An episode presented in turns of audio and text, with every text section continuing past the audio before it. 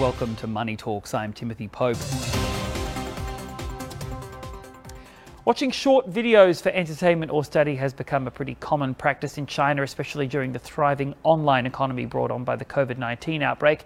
But making a good short video is a complicated process and a bit of a skill in its own right, as Zhang Shixuan has been investigating and talking to some of the people who are making a business out of it.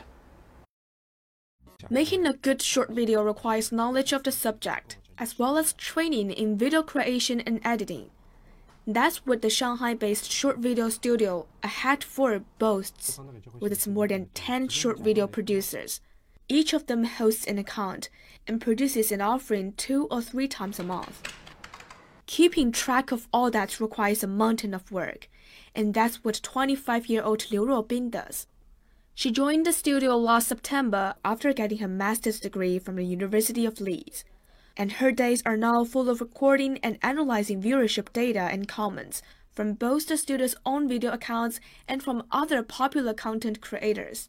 I applied for more than 10 jobs, all in the short video field, content, operations, or planning, because I saw that the industry is beginning to thrive, and I studied media, and the incomes is not bad. The studio now has around 30 employees, two thirds of them with a master's degree from prestigious universities like Columbia University and the University of Cambridge. There are an increasing number of qualified professionals on the job market. Many people have been following our accounts and they know that it was us that nurtured them, so they're interested in joining us.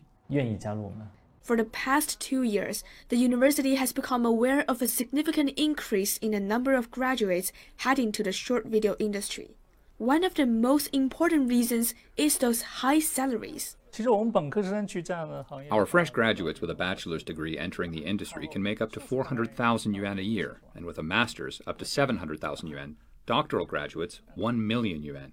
Job hunting site Liepin says the number of professionals in the short video industry grew 16% between 2019 and 2020, and the number of job openings jumped more than 67% during the same period. Zhang Shixuan Money Talks.